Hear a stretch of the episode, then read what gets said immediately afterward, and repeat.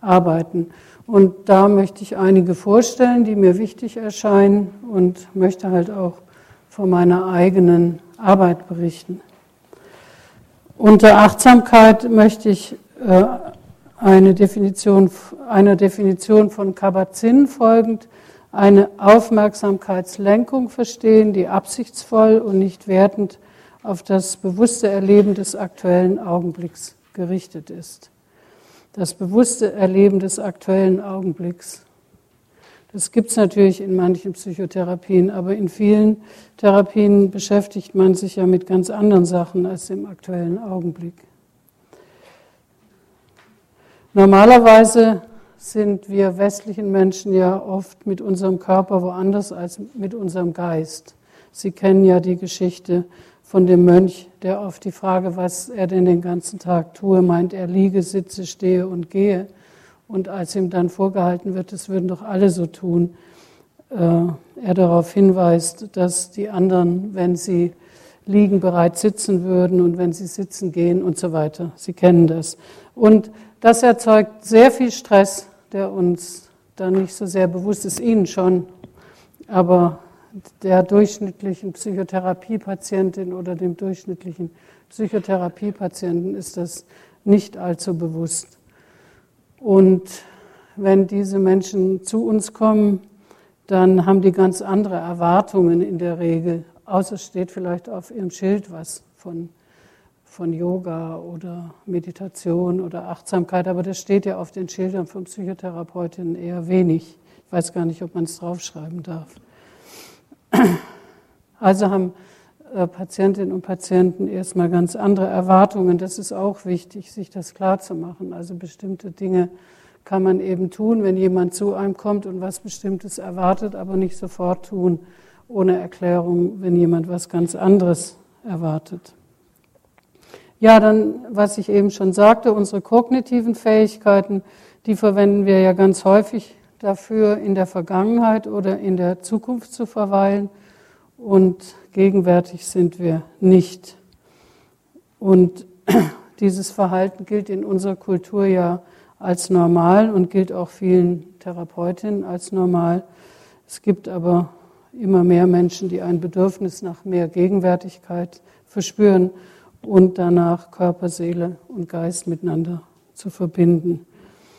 So mutet es mich aus heutiger Sicht beinahe seltsam an, dass die Psychotherapie Achtsamkeit nicht schon viel früher als Weg erkannt hat. Wobei äh, ich sofort erwähnen möchte, dass es einige psychotherapeutische Schulen gibt, die schon relativ früh auch mit dem Prinzip gearbeitet haben. Meistens heißt es da dann Awareness, weil das vor allen Dingen in Amerika sich entwickelt hat.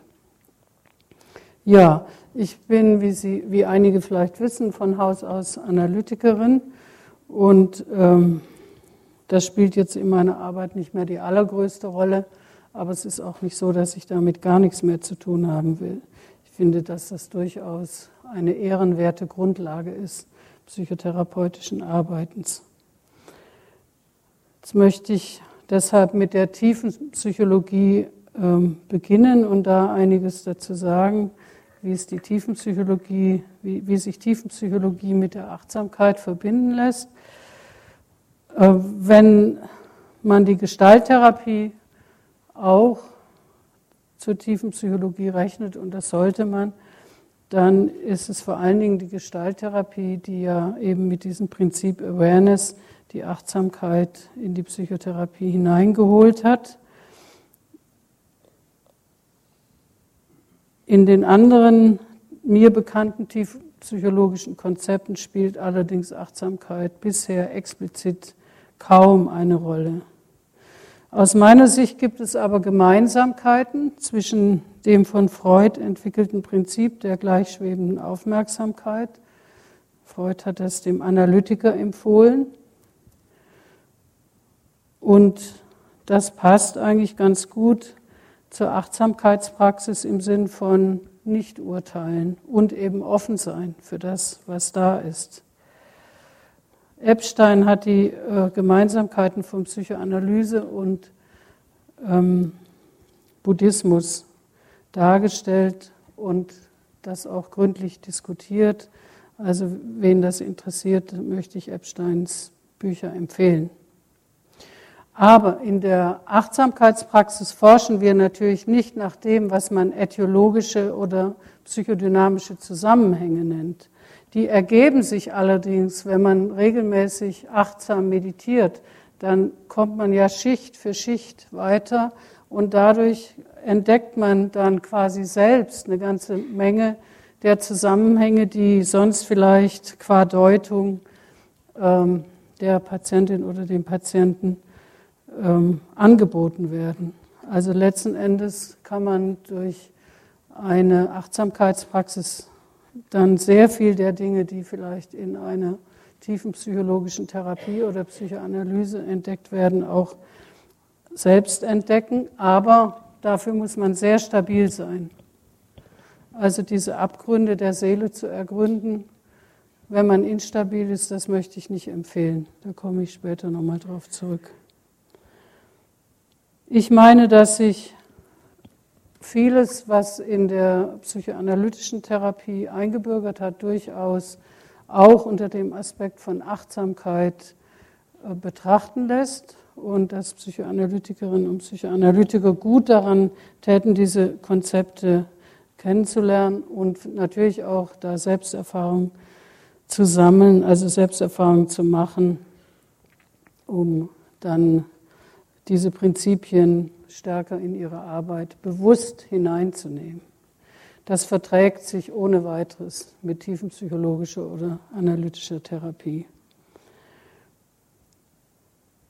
Eine Arbeit, die in den letzten Jahren sich sehr durchgesetzt hat in der psychotherapeutischen Szene und die ich auch sehr hoch schätze, das ist die lösungsorientierte Arbeit nach de Chaser, der wiederum auf Erickson basiert.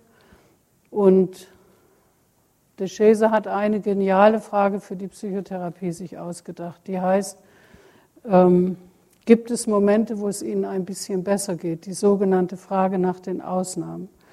Und diese Frage nach den Ausnahmen, das, die können Sie nur beantworten mit Achtsamkeit. Das heißt, wenn wir diese Frage äh, an unsere Patientinnen herantragen, dann laden wir sie zur Achtsamkeit ein. Wir bitten nämlich die Patienten, dass sie bis zum nächsten, bis zur nächsten Begegnung auf alles achten sollen oder dass sie auf alles achten mögen, äh, von dem sie sich wünschen, dass es sich wiederholen soll. Also das ist eine sehr gerichtete, äh, auf ein bestimmtes Thema ausgerichtete Form der Achtsamkeit. Achtsamkeitspraxis ist ja sehr viel Verschiedenes, das brauche ich Ihnen sicher nicht zu erzählen. In der Psychotherapie wird man sie eher immer gezielt auch nutzen und nicht, das heißt mit, mit dem Fokus auf etwas Bestimmten. Aber wenn wir zum Beispiel den Fokus auf den Atem richten, dann ist das ja auch äh, ein, ja, eben eine Fokussierung. Und andere Dinge ähm, werden dann eher nicht so deutlich wahrgenommen. Also in dem Fall laden wir ein, wahrzunehmen und möglichst jeden Abend, jeden Tag irgendwann, äh, gibt es eigentlich Situationen, von denen ich mir wünsche, dass sie sich wiederholen sollen. Ich habe nie, nie gesehen, dass de Chaser da von Achtsamkeit geredet hätte, aber es ist Achtsamkeitspraxis. Nun war er mit einer Koreanerin verheiratet und das war ihm vielleicht äh, alles sehr nahe, hat es einfach nur anders genannt. Das ist sowieso glaube ich, in der, in der Psychotherapie wichtig zu wissen, dass es unterschiedliche Namen für eigentlich dann doch die gleichen Prinzipien gibt. Also ich bin eine begeisterte Anhängerin geworden dieses Prinzips des Fragens nach den Ausnahmen, statt immer nur nach den Problemen zu forschen. Patientinnen und Patienten hierzulande kommen natürlich mit dem Anliegen, man soll, sie möchten ihre über ihre Probleme sprechen und das ist auch ihr gutes Recht. Und auch da ist es sinnvoll, achtsam darauf zu reagieren. Insbesondere für uns Therapeutinnen ist es wichtig, die Achtsamkeit darauf auszurichten, wie antworte ich, wie beantworte ich das, was die Patientin und der Patient mir erzählen. Das nennt man dann in der Psychoanalyse äh, das Wahrnehmen der Gegenübertragung bzw. der Übertragung. Und auch dafür braucht es Achtsamkeit, sonst kann man das gar nicht mitkriegen. Ja, aber nicht alles, nicht für alles gibt es Lösungen. Äh, ein Freund und Schüler von de Chaser Isebart spricht davon, dass es nur für Probleme Lösungen gäbe. Dort, wo es keine Lösung gäbe, hätten wir es nicht mit einem Problem zu tun, sondern mit einer Einschränkung. Und bei Einschränkungen geht es letzten Endes um Akzeptanz und nicht mehr nur um die reine Achtsamkeit. Allerdings, wenn wir achtsam die Dinge wahrnehmen, ohne zu urteilen, dann ist das ja sicher schon der Beginn von, ähm, von Akzeptanz. Ja, ich möchte auf Viktor Frankl hinweisen. In dessen Therapieform, der sogenannten Logotherapie, wird angestrebt, Wert- und Sinnorientierung zu fördern in dem in den jeweiligen Lebenssituationen der Patientin die Wahrnehmung, die Achtsamkeit auf die Wahrnehmung von Wert- und Sinnmöglichkeiten gefördert wird. Also wieder neuer Fokus einer Therapieform, die Wert- und Sinnorientierung.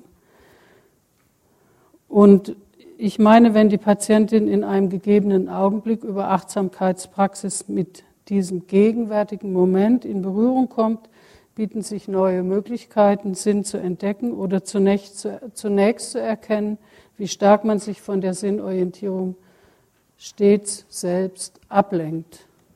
Also dass man damit eben gerade nicht befasst ist. Franke hatte einen Begriff geprägt, den nennt er tragischen Optimismus. Und da geht es darum, die Gegebenheiten der Existenz zu akzeptieren und den, auch den negativen Seiten des Lebens einen Sinn zu verleihen. Da sehe ich wieder eine Verbindung zu buddhistischen hm, Lehren, wo es ja heißt, dass es Dinge gibt, die grundsätzlich leidvoll sind. Also da können wir dann mit Lösungsorientierung nicht weiterkommen.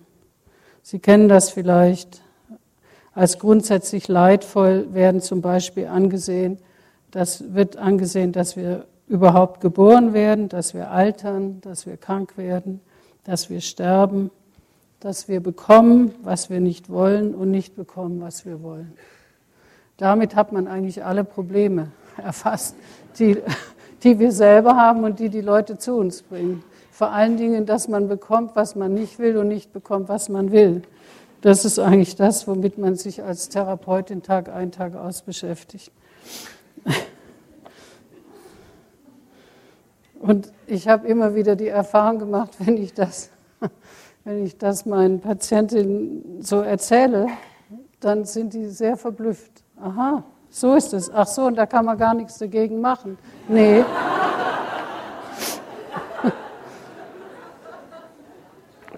Kann man irgendwie nicht. Jedenfalls nicht immer. ja, und da ist dann also die Orientierung nach Frankel immer wieder auch nach dem Sinn zu schauen und nach den eigenen Möglichkeiten, Wert und Sinnzusammenhänge herzustellen, was sehr wichtig ist. Eine, eine Therapieform, die aus meiner Sicht wirklich ganz konsequent sich um Achtsamkeit bemüht, ist das Focusing. Und ich finde das traurig, dass das in Deutschland nicht äh, kassenzugelassen ist. Überhaupt ist das eine Schande. Ja, also diese, äh, diese nur Zulassung von psychoanalytischen und VT-Therapien ist einfach jämmerlich. Und in unseren Nachbarländern ist das auch anders. Und die Kolleginnen und Kollegen hier im Raum kann ich nur ermutigen, äh, sich dagegen zu wehren und das nicht einfach hinzunehmen. Also Focusing ist eine Therapieform mit einer langen Geschichte in Achtsamkeit. Sie wissen vielleicht, dass Eugen Gentlin oder jetzt Eugene, weil er nach Amerika emigrieren musste von Wien aus, hat das Focusing entwickelt. Ich habe selbst diese Form der Psychotherapie durch den Traumatherapeuten Peter Levine kennengelernt und schätzen gelernt. Levine wendet das Focusing in seiner körperzentrierten Traumatherapie, die er Somatic Experiencing nennt, an. Und Gentlin wiederum bezieht sich auf Rogers und dessen personenzentrierten Ansatz und hat ihn weiterentwickelt. Wesentlich an der Arbeit von Gentlin ist das achtsame Wahrnehmen dessen, was er Felt Sense nennt. Das bedeutet, dass sich die Aufmerksamkeit von Klientin und Therapeutin weniger auf Gefühlsäußerungen und Meinungen richtet, sondern mehr auf das körperlich Gespürte, noch schwer Fassbare. Das ist in diesem Wort Verzenz drin. Man kann das Wort übrigens nicht übersetzen, das wird immer so als äh, Terminus technicus verwendet. Also es geht um das Wahrnehmen von körpernahen, noch nicht als Gedanken oder Gefühle beschreibbaren Zuständen und darum, diesen mehr Raum zu geben, sodass sich dadurch etwas entwickeln kann, ohne dass darauf absichtsvoll Einfluss genommen wird. Also wirklich eine Öffnung für die Selbstregulation, könnte man sagen. Und wenn man an die Selbstregula selbstregulativen Kräfte unseres Organismus ähm, glaubt, beziehungsweise wenn man die erforschen will, man muss es ja nicht glauben, man kann es erforschen, dann ähm, kann man das gerade durch Focusing sehr gut erkennen. Und ich äh, meine mit Gentlin, dass man Focusing eigentlich mit jeder Form der Psychotherapie auch ein Stück weit verbinden kann und möchte das sehr empfehlen, dass Sie das, wenn Sie es nicht schon kennen, kennenlernen. Ja, diejenigen, die sich jetzt die Achtsamkeitstherapie richtig auf die Fahnen geschrieben haben, sind die äh, kognitiven Verhaltenstherapeuten. Es gibt ein dickes Buch, Achtsamkeit und Akzeptanz, herausgegeben von Herrn Heidenreich und Herrn Michalak, beides auch Kollegen mit langer Meditationspraxis. Ähm, teilweise werden diese äh, Hinwendungen zur Achtsamkeit dann auch schlicht als Wahrnehmungstrainings apostrophiert, zum Beispiel in der dialektisch-behavioralen Therapie nach Linehan, also dieser Borderline Therapie, von der Sie sicher auch schon gehört haben. Aber eigentlich geht es auch da um das uralte Prinzip der Achtsamkeit und Sie wissen vielleicht, dass Frau Linehan Schülerin von Williges Jäger ist, was sie auch ausdrücklich schreibt in ihrem Buch. Jetzt äh, ist es ja modern, dass man sich immer auf die Hirnforschung bezieht und das mache ich jetzt dann auch. Das tun wir Ärzte jetzt natürlich gerne. So ein bisschen irgendwas muss ja da auch noch mit dem Körper sein, selbst wenn man Psychotherapeutin ist. Also jetzt sind wir glücklich mit der Hirnforschung.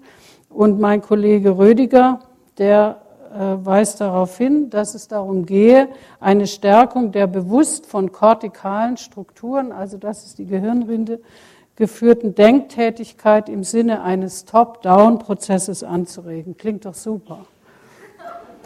Also vom, vom, äh, von, der, von den höheren Gehirnstrukturen rein in die tieferen emotionalen Strukturen. Das rege man an durch Achtsamkeitspraxis. Stimmt auch, klingt aber ein bisschen äh, kompliziert.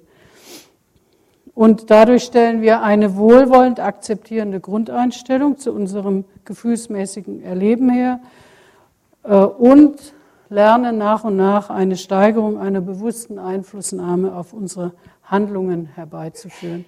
In der Psychotherapie, die mit Achtsamkeitskonzepten, in der VT, also Verhaltenstherapie, die mit Achtsamkeitskonzepten arbeitet, ist das so gedacht. Ich finde das ganz schön, dass die Verhaltenstherapie, die sich ja sehr wissenschaftlich gibt, ähm, so die Verbindung herstellen konnte zu äh, eine Arbeit, die ja ganz klar aus, äh, von der spirituellen Orientierung herkommt und dass wir jetzt an dem Punkt angelangt sind, wo diese Dinge sich äh, begegnen können und auch miteinander verwoben werden. Dass da also nicht mehr so Berührungsängste sind. Ja, dann möchte ich auf die Achtsamkeit in der Traumatherapie auch ein bisschen zu sprechen kommen, weil mir das ein wichtiges Anliegen ist, dass sich das herumspricht, dass man da nicht alles einfach so machen kann. Ich habe selbst eine Erfahrung gemacht. Ich habe von Kabat-Zinn gelernt, Anfang der 90er Jahre, war davon total begeistert und kam dann zurück in meine Klinik und dachte, so jetzt müssen wir das machen. Das ist ja super. Aber die Patientinnen haben es nicht gewollt, weil ihnen das viel zu stressig war. Tja, was dann? Ja, dann kann man natürlich sagen, ist nichts, machen wir nicht. Das habe ich aber nicht gewollt und ich habe äh, mich entschieden, Teile davon zu verwenden und aber ganz behutsam mit Hilfe der Patientin herauszufinden, was geht und was nicht geht. Nun ist es so, traumatisierte Menschen leiden ja oft unter etwas, was man Depersonalisation nennt. Das heißt, sie stehen dauernd neben sich und beobachten sich. Das ist aber im Grunde genommen eine Meditationstechnik, die sehr verwandt ist auch der Achtsamkeitsarbeit, der Achtsamkeitsmeditation. Äh, und deshalb haben wir dann gefunden, dass man das doch sehr gut nutzen kann und dass man Patientinnen einlädt, das nicht unbewusst geschehen zu lassen, dieses dauernd neben sich stehen, sondern entschieden und bewusst eben äh, sich selbst wahrzunehmen. Und da waren die oft sehr verblüfft und sagten dann zu mir, ja, das mache ich doch sowieso. Ja, genau, sie machen sowieso. Der einzige Unterschied ist, dass sie es jetzt bitte aktiv und bewusst machen. Und das ist natürlich eine andere Qualität, ob wir etwas unbewusst geschehen lassen oder ob wir etwas bewusst nutzen. Also diese, äh, dieses Einnehmen der Beobachterperspektive und sich selbst sozusagen auch mit einem gewissen Abstand wahrnehmen und ähm, sich auch immer wieder bewusst machen, ich bin mehr als das, was ich jetzt gerade wahrnehme. Das ist etwas, was sich sehr bewährt hat in der Arbeit von Menschen mit Traumafolgestörungen. Und wir nutzen das auch in, in dieser psychodynamisch-imaginativen Traumatherapie dann für die Traumabearbeitung. Das heißt, es wird diese traumatische Erinnerung aus der Beobachterperspektive äh, untersucht und die äh, Patientin wird eingeladen, nachdem sie das vorher oft geübt hat, wirklich äh, ganz bewusst sozusagen ähm, neben sich zu stehen oder eben mit Hilfe von diesem beobachtenden Teil diese alte äh, schlimme Erfahrung zu betrachten, zu betrachten, wahrzunehmen, nicht zu erleben. Und da gibt es immer Streit mit meinen Kollegen, Kolleginnen, die meinen, man müsse aber doch eine traumatische Erfahrung nochmal nacherleben, damit man davon heilen könne. Und ähm, meine Erfahrung mit sehr, sehr vielen Patientinnen und Patienten ist, dass dieses Wahrnehmen, das achtsame Wahrnehmen, also in dem Fall einer äh, eines inneren Filmes, ja, dieses achtsame Wahrnehmen eines inneren Filmes im Hinblick auf äh, die Handlung, also was geschieht in diesem Film, auf die Gefühle, auf das Körpererleben und auf die Kognition, dass das ausreicht, um Traumata zu verarbeiten. Und ich plädiere sehr dafür, äh, diese sanfte Form der Bearbeitung von traumatischen Erfahrungen äh, häufiger einzusetzen und nicht diese harten Verfahren, wo die Leute da nochmal voll in die, in die schlimmen Emotionen und das Leiden hineingehen müssen. Also da, glaube ich, haben wir wirklich eine ganz große Chance, wenn wir diese Prinzipien von Achtsamkeit äh, nutzen. Ja. Ich hatte so ein paar Sachen aufgeschrieben, die sind vielleicht doch von Interesse. Also was man so äh, beobachten kann bei Menschen, die unter extremem Stress leiden.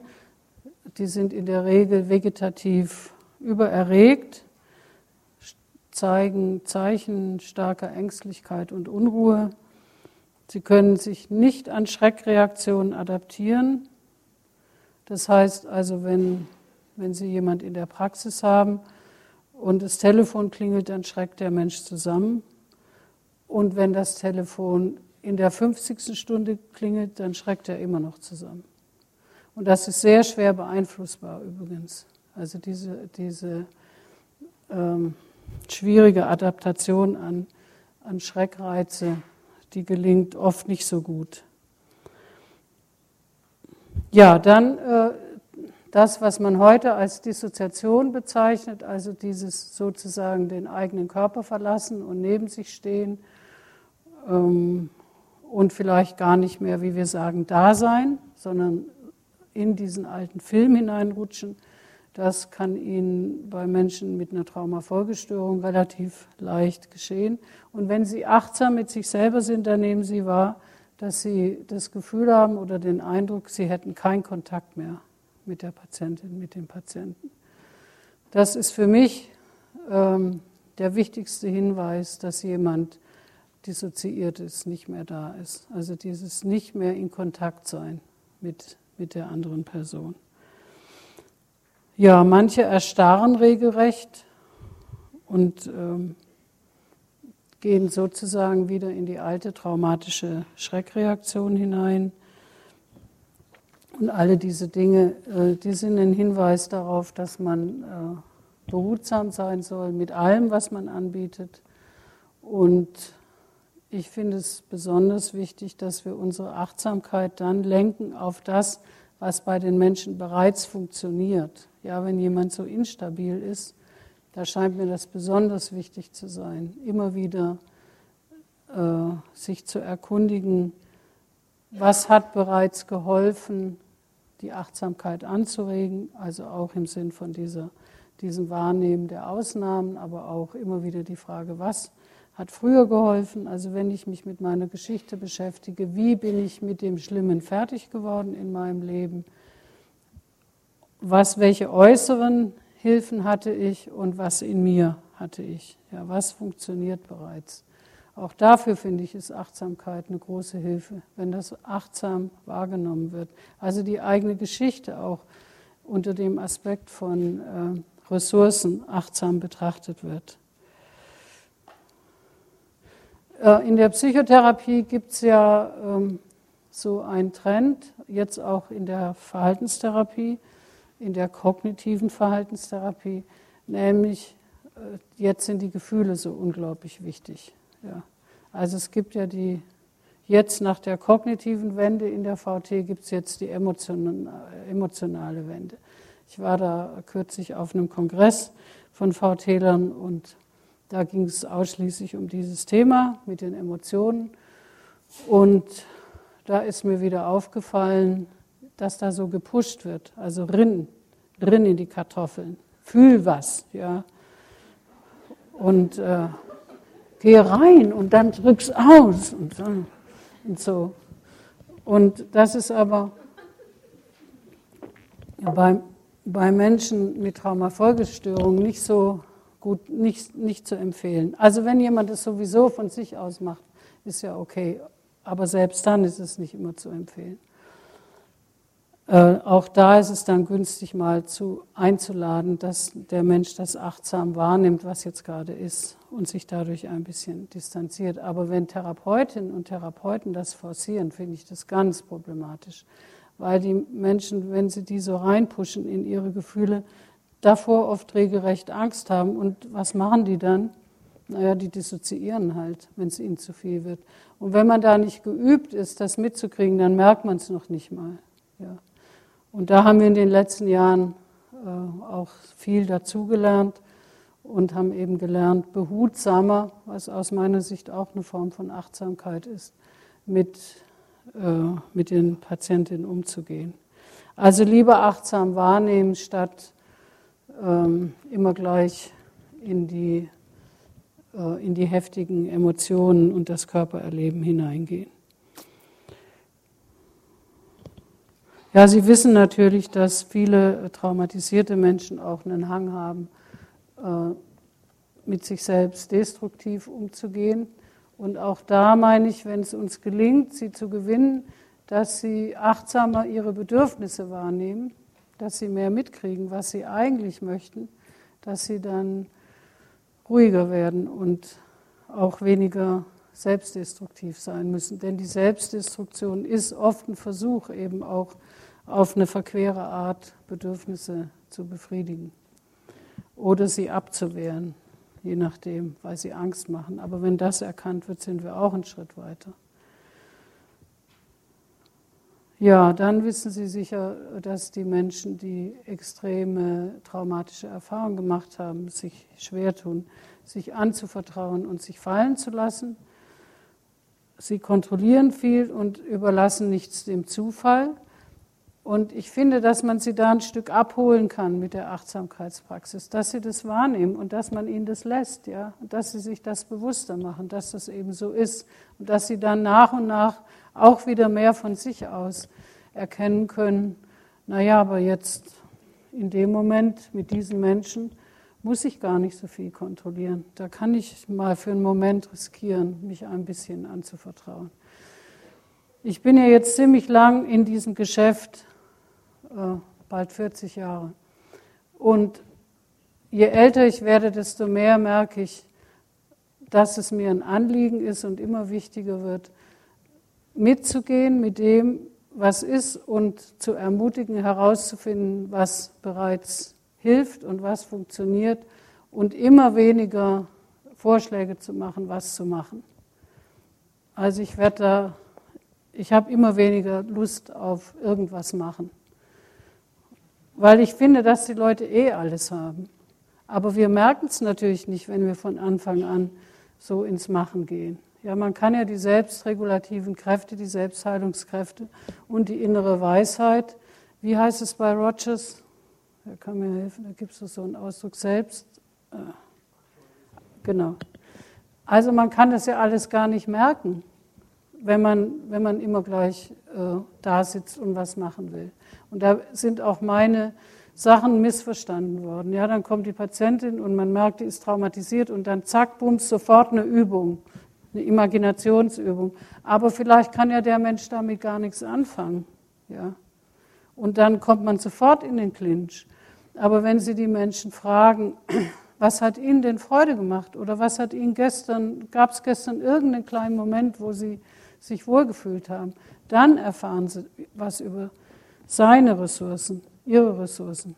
Und das ist unglaublich, was da alles möglich ist. Und da kann man ansetzen. Wenn uns jemand erzählt, ja, ich habe mir schon als Kind immer vorgestellt, dass dann Schutzengel ist, der, mir, der mich begleitet, ja, dann können Sie natürlich mit einer Helferimagination was machen, ja, die, die ja sehr beliebt ist inzwischen. Oder wenn Ihnen jemand erzählt, ich habe schon als Kind mir immer vorgestellt, ich wäre auf einer, auf einer Insel und da wäre es schön und da wären nur liebevolle Menschen. Ja, dann können Sie natürlich da weitermachen. Dann hat der Mensch das sozusagen aus sich heraus, die Imagination. Aber es gibt Leute, die meinen, sie könnten nicht imaginieren, was übrigens nicht wahr ist, weil wir alle natürlich imaginieren. In dem Moment, wo wir etwas erzählen, imaginieren wir. Also in dem Moment, wo wir ähm, uns erinnern, und das macht man ja in der Psychotherapie ganz viel. Dem Moment, wo wir uns erinnern, imaginieren wir. Das können wir gar nicht anders. Also man braucht da gar nicht viel machen, man muss einfach nur den Leuten zuhören. Ja, was wir haben dann herausgefunden, dass also die traditionelle äh, achtsamkeitsbasierte Arbeit, wie es zum Beispiel Kabat-Zinn sie vorstellt, und vorschlägt, die unsere Patientin überfordert. Ich habe es vorhin schon erwähnt, die haben das nicht machen wollen. Kabazin schlägt ja vor 45 Minuten. Das ist viel zu lange. Ähm, und dieses aus der Vipassana-Tradition stammende Wahrnehmen von, auch von Gefühlen und von Körpererleben ist in der Regel auch am Anfang für diese Menschen viel zu riskant. Das ist zu viel und wir haben dann gefunden, dass es sehr wichtig ist, ähm, ihnen vorzuschlagen, dass sie achtsam sind in Bezug auf das, was sie tun.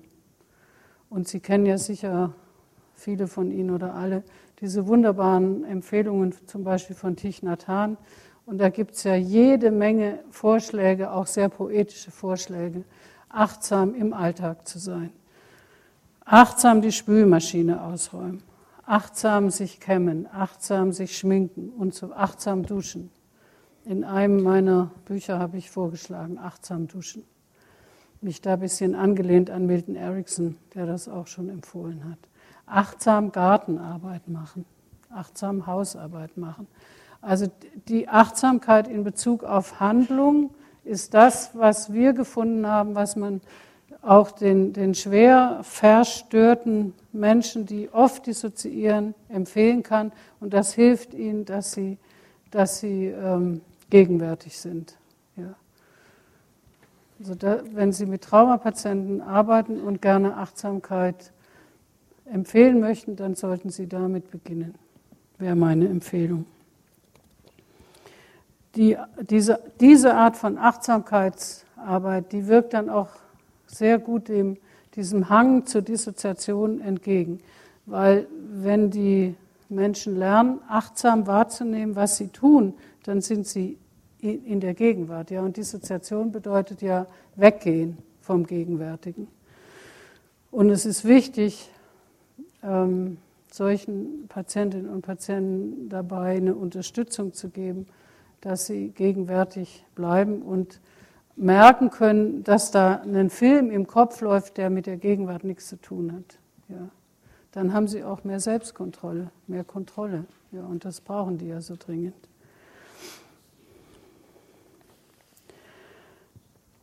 Also äh, Vorsicht mit, mit dem allzu schnellen Wahrnehmen der Gefühle, Vorsicht mit dem allzu schnellen Wahrnehmen, äh, was da körperlich ist. Kabat-Zinn hat ja diesen Bodyscan und das ist also nach unserer Erfahrung auch für manche Patienten nur modifiziert machbar. Also man muss ihn dann, man muss das mit ihnen zusammen überlegen und die sagen dann oft, nee, ich kann nicht durch den ganzen Körper gehen.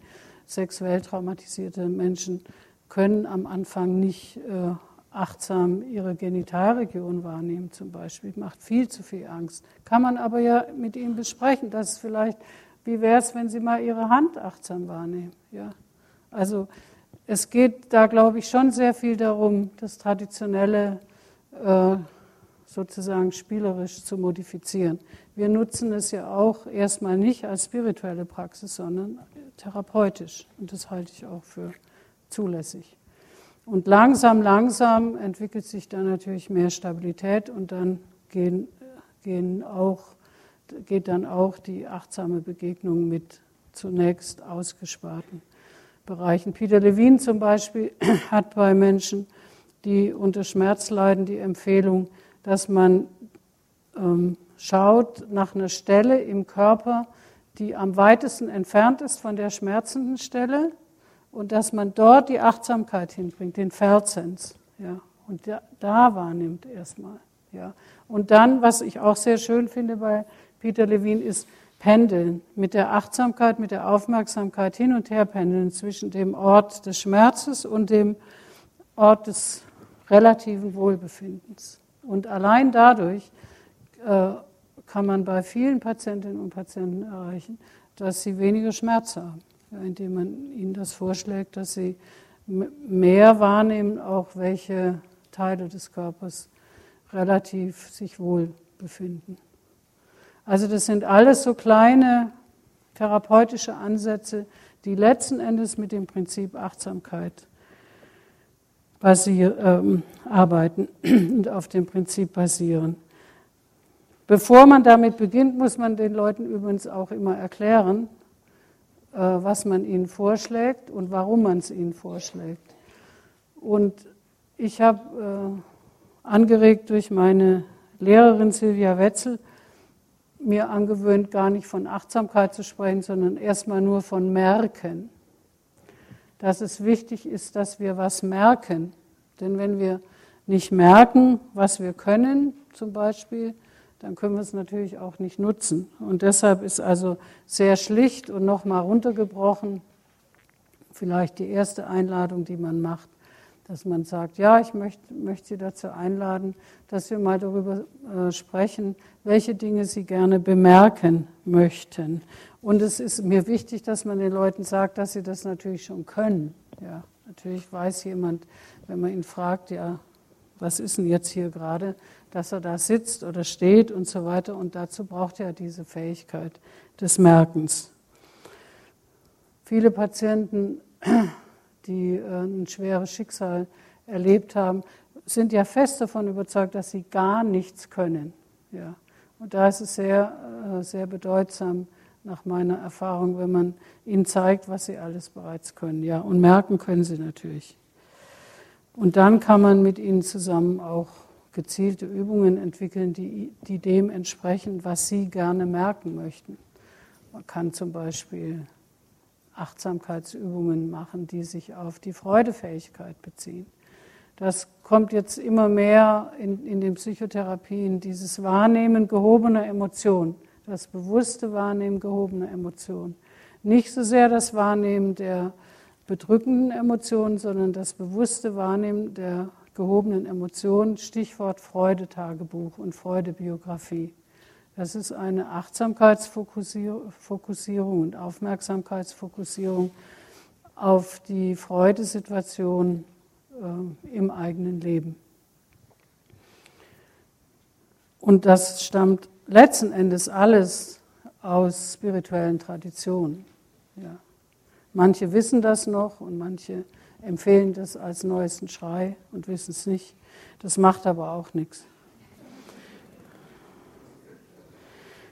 Ja, eine Übung von Kabat-Zinn äh, ist ja diese Rosinenübung, die kennen Sie vielleicht, dass man drei Rosinen achtsam verzehrt. Und das ist natürlich eine wunderbare Übung für alle essgestörten Menschen, aber auch für die anderen.